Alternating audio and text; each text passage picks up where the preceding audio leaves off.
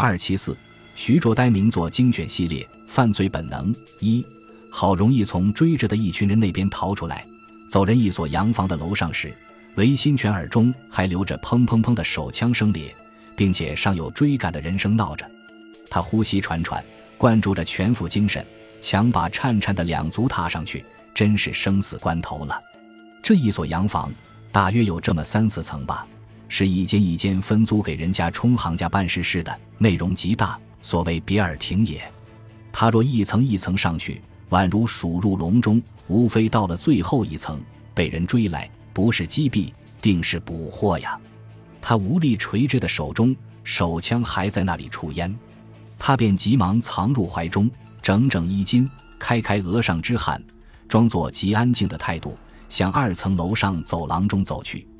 他把两面办事室的牌子一一看时，忽见一块写着“大成高等烟草公司”，顿时机会的臂腕向他伸出手来了。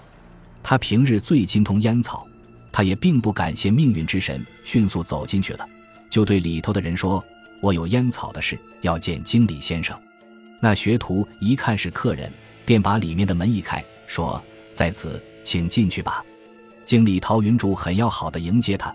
陶经理身材肥大。脸色很柔和，一双熟悉试过的眼睛中见为新全衣服打扮的极漂亮，分明是个好主顾。心里暗想，绝不是来空谈的。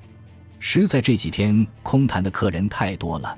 韦新全后背的门一关，同时听得走廊中和楼梯上有许多人声，他还是极沉静，脸上筋肉也一动不动，徐徐说道：“我是粮油总会的干事，只因总会中一向用着的烟草，大家闲着不好。”从某军处听的你们的声名甚佳，所以特地来的。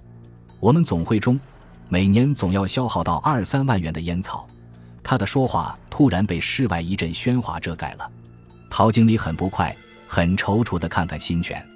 新泉还是态度极自然地说：“我进来时路上有一群人，大约是追捕什么小妾吧，或者是逃入这一所屋中来的。”经理便很为难似的走到门旁去了。实在不巧。好容易来了一位客人，怎么店中闹得和动物园一般？还能做生意吗？他探手到门外问外面一间内的人道：“到底是什么事？”新全安立起来，躲在门后，避去外面的视线。学徒高声说：“有杀人犯逃入这屋中来的，所以他们来问曾否闯入到这里来。我已对他们说，今天除一位客人外，没有第二人进来过。”新全兴奋过度。